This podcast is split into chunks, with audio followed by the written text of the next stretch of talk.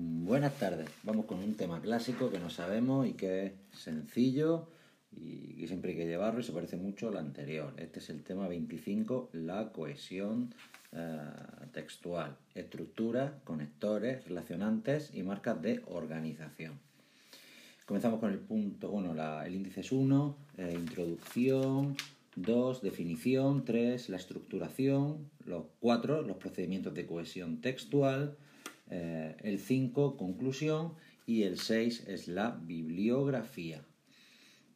Entonces empezamos por el punto 1, introducción, diciendo que el estudio del texto y de sus propiedades más importantes es fundamental para el desarrollo de la competencia en comunicación lingüística, eje prioritario de la asignatura de lengua castellana y literatura, tanto en la ESO como en bachillerato, tal y como establecen los decretos 220-2015 y 221-2015 de 2 de septiembre. El currículo divide el contenido de la materia en cuatro grandes bloques, de los que eh, este tema está relacionado con los dos primeros bloques, el 1, la comunicación oral, y el 2, comunicación escrita. La presente unidad se encuadra temáticamente unida a los temas 23 y 24, siendo muchos los puntos comunes entre las tres. Y en cuanto a su estudio, se estudia en todos los cursos de secundaria, tanto de la obligatoria como de bachillerato. Abordaremos el contenido de este tema desde la moderna lingüística textual del texto, en estrecha relación con la pragmática. Eh, y por ello recordaremos que para la moderna lingüística textual el texto es su principal unidad comunicativa. Toma el texto como principal unidad comunicativa. Pero para que un texto sea texto y de esta manera, eh, pero para que una manifestación verbal sea texto y de esta manera pueda vehicular un mensaje, será necesario que cumpla con una serie de propiedades. Las propiedades fundamentales del texto son seis: ecuación, coherencia, cohesión, gramática, corrección, presentación y estilística. Cada una se corresponde con un nivel de análisis lingüístico y unas características. En este tema abordaremos la cohesión, eh, que se encuentra estrechamente vinculada a la coherencia. Comenzaremos por definirla para posteriormente desarrollar algunas nociones sobre estructuración y centrarnos especialmente en los mecanismos que hacen posible la, la cohesión. Punto 2. Definición de la cohesión textual. La cohesión está compuesta por el conjunto de todas aquellas funciones lingüísticas que indican relaciones entre los elementos de un texto. Se trata, por tanto, de una característica que proporciona una trabazón entre los constituyentes del texto, pero que no garantiza la coherencia, pues para ello necesitaremos de elementos extralingüísticos. Es decir, todo lo que corresponde a funciones lingüísticas forman parte de la cohesión. Podemos definir la cohesión como la existencia de enlaces entre las unidades de la manifestación lineal del texto. Mientras que la coherencia supone la construcción de un sentido por parte del emisor, la cohesión será las pistas que el mismo va introduciendo para que el receptor pueda interpretar el texto. La coherencia es, por tanto, una propiedad global, la estructuración de la información a nivel macro, mientras la cohesión será la propiedad de la concreción lingüística entre secuencias de palabras y oraciones, y de relaciones entre unidades sintácticas y semánticas a nivel micro. En la mayoría de los textos se puede observar un esfuerzo cohesivo, pero la coherencia total no es necesaria ni suficiente. No es necesaria porque un texto con problemas de cohesión puede ser interpretado por la acción reparadora del receptor, pero no es suficiente porque un texto coherente es mucho más que una sucesión de oraciones perfectamente cohesionadas. Punto tercero, estructuración. En la definición del texto convergen múltiples factores. De cara al análisis de la cohesión nos interesan especialmente tres, el carácter comunicativo, el pragmático y su carácter estructurado. Con respecto a este último, Bernardes señala la existencia de unas reglas propias del nivel textual. Nos centraremos en este factor en relación con los dos enunciados. El 3.1, métodos de estructuración del texto. El hablante estructura el contenido de su discurso a través de una serie de estrategias comunicativas la manera en la que se estructura, en que se estructura su discurso será fundamental para la cohesión del mismo. 3.1.1. Métodos estrictos y elácticos. S. Ginding distingue dos métodos de estructuración. El primero es el estricto, que supone una estructuración rigurosa. Para él, el texto se estructura en una serie de posiciones, y cada posición va unida a una serie de elementos que son los únicos que pueden ocupar los mismos. Estos elementos son los subtextos. Este tipo de estructuración se puede apreciar en determinados textos muy concretos, como los científicos o las leyes, donde siempre ha de figurar en primer lugar el nombre, el preámbulo, etc., y al final la firma. Pero el mayor número de textos no suele seguir esta estructuración, que sin embargo sí encontramos en las oraciones. Por ejemplo, en un síntoma nominal advertimos que el orden artículo, numeral, sustantivo, adjetivo, eh, se suele cumplir. Por ejemplo, el orden artículo, sustantivo, adjetivo. Los tres niños, bueno. Artículo numeral, sustantivo, adjetivo. Los tres niños, bueno. Por otro lado, encontramos el modelo elástico, que es mucho más flexible. Los subtextos ahora no se relacionan por posiciones, sino a través de fenómenos sintácticos, semánticos y pragmáticos. Este tipo de estructuración es la fundamental en la mayoría de los textos. 3.1.2 Macroestructura, microestructura y superestructura. Teun Van advierte dos estructuraciones en tres estructuraciones en cada texto. Por un lado, la macroestructura, que es la estructura global del texto. Se articula a través de macroproposiciones que resumen de manera progresiva el texto. En su interior se advierten diversos niveles de abstracción, hasta que forman las microestructuras, que llegan al nivel básico, que es la oración. La superestructura es una estructura típica común a un conjunto de textos. Es una abstracción, responde a un esquema organizado en categorías según las tipologías textuales. Todos los textos tienen macroestructuras, pero no todos responden eh, a una superestructura. La superestructura nos ayuda a clasificarlos, mientras que cada macroestructura es exclusiva del texto al que pertenecen. Pero para Van tanto una como otra no son solo productos, sino que se van desarrollando conforme avanza el proceso comunicativo. La macroestructura nos permitirá comprender el tema de un texto, sus partes e ideas y cómo se relacionan las proposiciones. También ayudará al hablante a comprender si un texto es o no coherente, si no puede formar su macroestructura. La superestructura nos permitirá elaborar un texto conforme a un modelo, además de ser una de las herramientas básicas para la predicción de la información. También nos ayudará a la construcción de la macroestructura de un texto. Por último, el 313, la gramática sistémico-funcional. Halliday introduce el concepto de textura, como aquello que define un texto y que permite distinguir un texto de otro producto que no lo sea. La textura determina dos tipos de redes semánticas. Por un lado, la que refiere al contexto y que tendrá en cuenta el registro o estilo. Por el otro, las del texto, las referentes a la cohesión. Para que haya textura será necesario que existan, por un lado, medios lingüísticos de cohesión y por el otro, una estructura que viene determinada por el contexto, hasta el punto de que los cambios en el mismo provocarán un cambio de estructura. La estructura definirá qué, elementos aparecen en el texto y cómo se relacionan. Por lo tanto, para el modelo sistémico, eh, para el modelo sistémico funcional, el texto es una unidad que se expresa superficialmente en oraciones y que tiene una estructura que es principalmente semántica, pero que también se ve influida por aspectos sociales o pragmáticos. 3. Las tipologías textuales. La clasificación tipológica del texto está profundamente relacionada con su estructura, por cuanto los distintos tipos de textos no son más que el resultado de la adecuación de modelos estructurales e intenciones comunicativas determinadas. A la lingüística textual le interesan los textos tanto literarios como no literarios, orales o escritos. Para la definición de las tipologías textuales seguiremos a J.M. Adam, quien establece su, su clasificación conforme a la función lingüística del texto, para lo que rehace y amplía la clasificación de Werlich. El primer tipo de texto es el descriptivo, cuya función comunicativa es informar sobre el estado de las cosas. Se apoya en oraciones atributivas y verbos imperfectos y se da mucho dentro de otros textos. Como ejemplo tenemos una guía de viaje.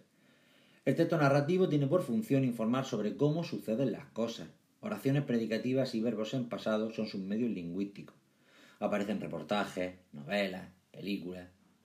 El texto explicativo pretende dar a conocer algo, por lo que utiliza ejemplos, repeticiones, apareciendo en libros de texto o folletos. El texto argumentativo tiene por función comunicativa persuadir. En su clasificación encontramos frases largas, conectores, eh, pero también una gran estructuración siguiendo la retórica. Aparece, por ejemplo, el artículo de opinión. El conversacional tiene por función comunicativa el intercambio de información con preguntas y respuestas. Una entrevista un diálogo son sus ejemplos.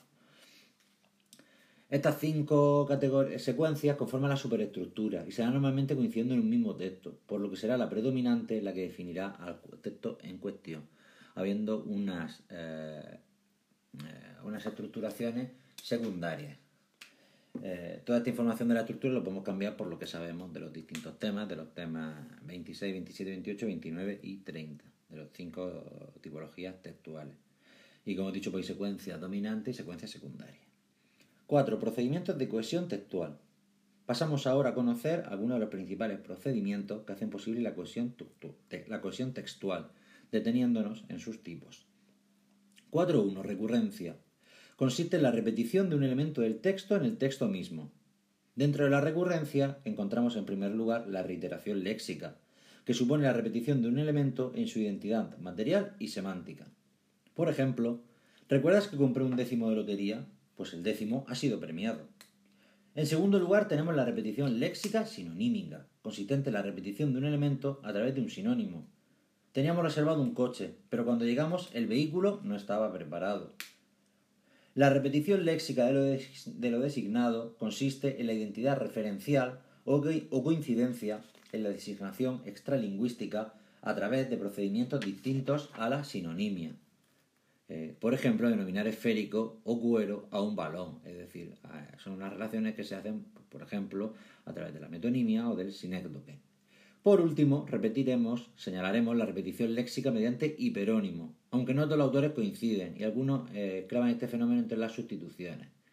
La recurrencia va asegurada y reforzada a través de piezas anafóricas y catafóricas, como artículos, determinantes, demostrativos, etc. Por tanto, en la recurrencia tenemos la reiteración léxica, la repetición léxica sinonímica, la repetición léxica de los designados y la repetición léxica mediante hiperónimo. 4.3. Eh, elipsis. Por elipsis entendemos un conjunto de fenómenos lingüísticos muy heterogéneos. De manera general, la elipsis consiste en la omisión de una o más palabras eh, que si bien afectan a la construcción gramatical completa, no afectan al sentido del texto, que seguirá quedando claro. Por lo tanto, es un conjunto de fenómenos lingüísticos heterogéneo. Consiste en la omisión de una o más palabras que si bien afecta a la construcción gramatical completa, no afecta al sentido del texto. Puede ser de dos tipos. Por un lado, la elipsis telegráfica. Es la propia de un titular periodístico o de un telegrama, y la que se prescinde de morfemas verbales, determinantes, preposiciones o conjunciones. Para entender su sentido habrá que recurrir al contexto extralingüístico, tanto a las circunstancias de la enunciación como al conocimiento de la situación. Al estar tan extendida, no se puede decir que se trate de una anomalía del comportamiento verbal. La elipsis contextual es la que nos interesa para el análisis de la cohesión, puesto que su sentido se desentraña del propio contexto lingüístico, por lo que tiene un valor anafórico. El primer tipo de elipsis contextual, el más extendido, es la elipsis nominal, en la que la frase nominal elíptica prescinde de su núcleo y es representado solo por sus modificadores. Hoy tengo clase con los alumnos de, de segundo, mañana con los de tercero. La información que falta se obtiene fácilmente del contexto, normalmente de la frase nominal precedente. En la elipsis comparativa se prescinde de los términos de, la, se prescinde de los términos de la comparación. Por ejemplo, ¿quieres ir al teatro? No, mejor al cine. Ahí se omite parte de esa comparación. Por último, la elipsis verbal, que se da cuando se omite una forma verbal por presuponerse a través del contexto. Aparece tanto con formas personales como con no personales. En la primera suponen respuestas a preguntas. ¿Estás estudiando? No, leyendo. En la segunda, la elipsis queda restringida a una serie de verbos que pueden realizar infinitas estructuras. Pensar, querer, deber. ¿Piensas ir al concierto? No pienso. En algunas oraciones necesitará de un pronombre, átono, para su formación. ¿Consiguen mejorar? No lo consigo. Entonces hemos dicho, en cuanto a la elipsis, tres tipos, bueno, dos tipos de elipsis, la telegráfica y la contextual, y dentro de la contextual eh, tenemos la nominal, la comparativa y la verbal. 4.4. El orden de los constituyentes. Otro factor lingüístico que contribuye a la cohesión es la organización de los elementos de la enunciación. Desde el punto de vista del valor informativo, estos se polarizan como tema o rema, dependiendo de si aportan información conocida o nueva, eh, si, aportan información conocida o nueva respectivamente. Eh, recordemos que el tema es lo que conocemos y el tema es lo que no conocemos. Esta polarización es empleada por el hablante de acuerdo con su finalidad comunicativa. Dependiendo de la configuración de la articulación tema-rema, podemos distinguir dos tipos de enunciados. Por un lado están los que presentan una ordenación sujeto-verbo, que son bimembres, de estructura dicotómica y con tema-rema analizable. Se llaman enunciados categóricos. Por el otro, aquellos con ordenación verbo-sujeto, que son unimembres, con una estructura global y tema-rema no analizables. Son los téticos, eh, los enunciados categóricos, por su parte, se dividen, bueno, ya hemos dicho, por, vamos a repetirlo, categóricos y téticos. Los que presentan una, ordenación sujeto-verbo, bimembre, una estructura dicotómica y un tema roma analizable son los enunciados categóricos. Los téticos son los que tienen ordenación verbo-sujeto, unimembres, una estructura global y un tema rema no analizable. En los categóricos tenemos los siguientes subtipos. Sujeto más verbo, S más V. Los niños juegan. S más V más OD. Los niños juegan al fútbol. Eh, objeto directo más verbo más sujeto. Eso dije yo. Objeto indirecto más verbo más sujeto. A Juan le gustó el partido. Y sujeto verbo más objeto directo más objeto indirecto. Juan entregó un libro a Lola. Por tanto, S más V, los niños juegan. S más V más OD, los niños juegan al fútbol. OD, VS, eso dije yo. Hoy, VS, a Juan le gustó el partido. Y SV, OD, hoy. Juan entregó un libro a Lola. Los niños juegan, los niños juegan al fútbol, eso dije yo, a Juan le gustó el partido, Juan entregó un libro a Lola. La elección de un tipo u otro enunciado dependerá del hablante, que será quien decida dónde focalizar la construcción. Por ejemplo, los téticos son más comunes en los textos descriptivos y los categóricos en los narrativos. 4.4. Conectores, relacionantes y marcas de organización. La conexión es una relación cohesiva de tipo semántico entre enunciados. Sin embargo, no se puede entender en el sentido tradicional, como unión entre distintas proposiciones. La conexión se hace explícita a través de conectores, pero esto solo refleja una relación que ha de existir. En el proceso de construcción-recepción de un texto, el conector se convierte en una pista rápida y fiable para interpretar el mensaje. Por tanto, el conector será una marca sintáctica, superficial, que refleja relaciones semánticas y pragmáticas entre los términos conectados.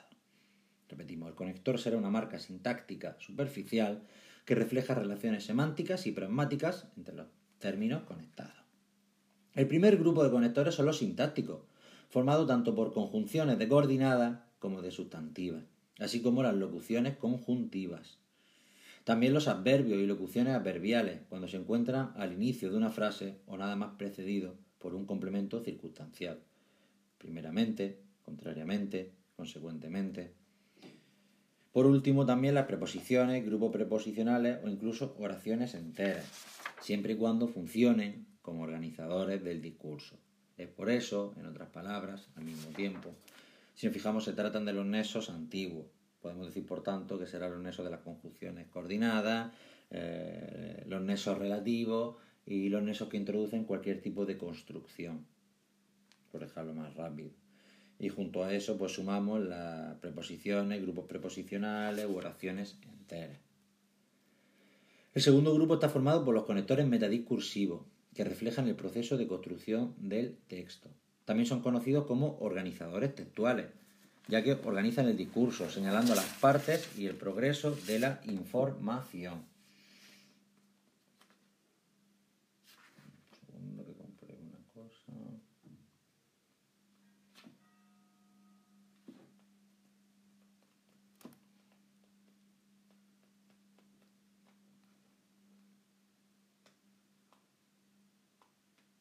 son organizadores textuales o conectores discursivos. Conectores discursivos. Organizan el discurso, conectores discursivos. Explicitan la intención organizativa del emisor y pueden ser un recurso de modalización.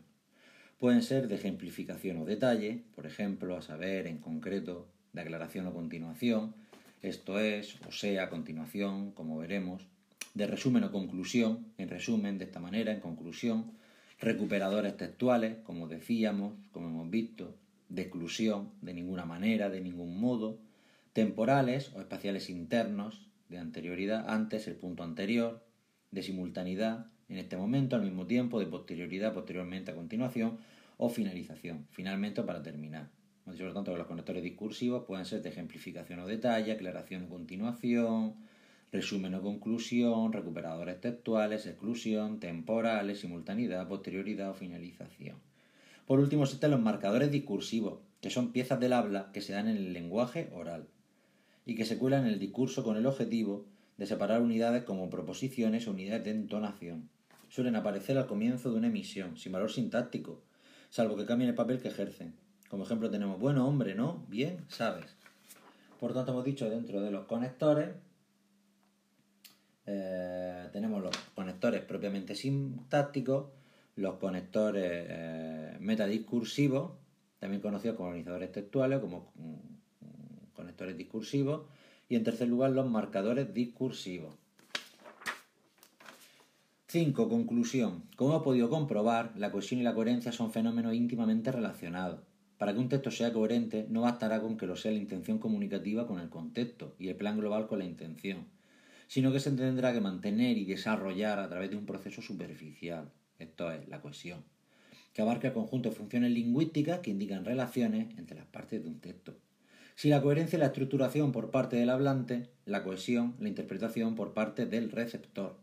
Así que los, los partícipes del proceso comunicativo tendrán que ser capaces de reconocer las reglas existentes, tanto a nivel textual como en el sistema de la lengua, para de esta manera reconocer tanto las estructuras del texto como las conexiones entre sus elementos. Para ello es fundamental el estudio de la estructuración, las tipologías textuales y los procedimientos que hacen posible la cohesión de un texto. En cuanto a la bibliografía, Bernárdez E., 1982, Introducción a la lingüística del texto, Pasacalpe, Madrid, se nos olvida al principio Adam, JM, 1992, los textos, tipos y prototipos, París, Nazam, eh, como he dicho, Dig, eh, TV, 1983, La ciencia del texto, un enfoque interdisciplinario, Barcelona, 2, y luego Halliday, con dos L's y con Y, M, y Hassan R, en 1976, Cohesion in English, inglés con mayúscula, Longman, London. Bueno, ya está. Venga, hasta luego. Vamos a hacer una salvedad al tema, vamos a corregir, hemos dicho en el apartado 4.4, en el de los conectores, cuando hemos hablado de los conectores metadiscursivos, conectores discursivos, eh, vamos a introducir lo que eh, ofrece, la clasificación que ofrece la nueva gramática de la lengua española, con un ejemplo de cada uno. los conectores discursivos serán aditivos y de precisión, como además. Adversativos como en cambio, concesivos como de todas formas, hilativos como así pues, explicativos, es decir, reformuladores, dicho de otra forma, ejemplificadores, así por ejemplo, rectificativos, mejor dicho, recapitulativos, en conclusión, de ordenación, finalmente, de apoyo argumentativo, en vista de ello, digresivo, por cierto lo repito, aditivos y de, y de precisión, adversativos, concesivos, hilativos, explicativos, reformuladores, ejemplificadores, rectificativos, recapitulativos, de ordenación, de apoyo argumentativo y digresivo.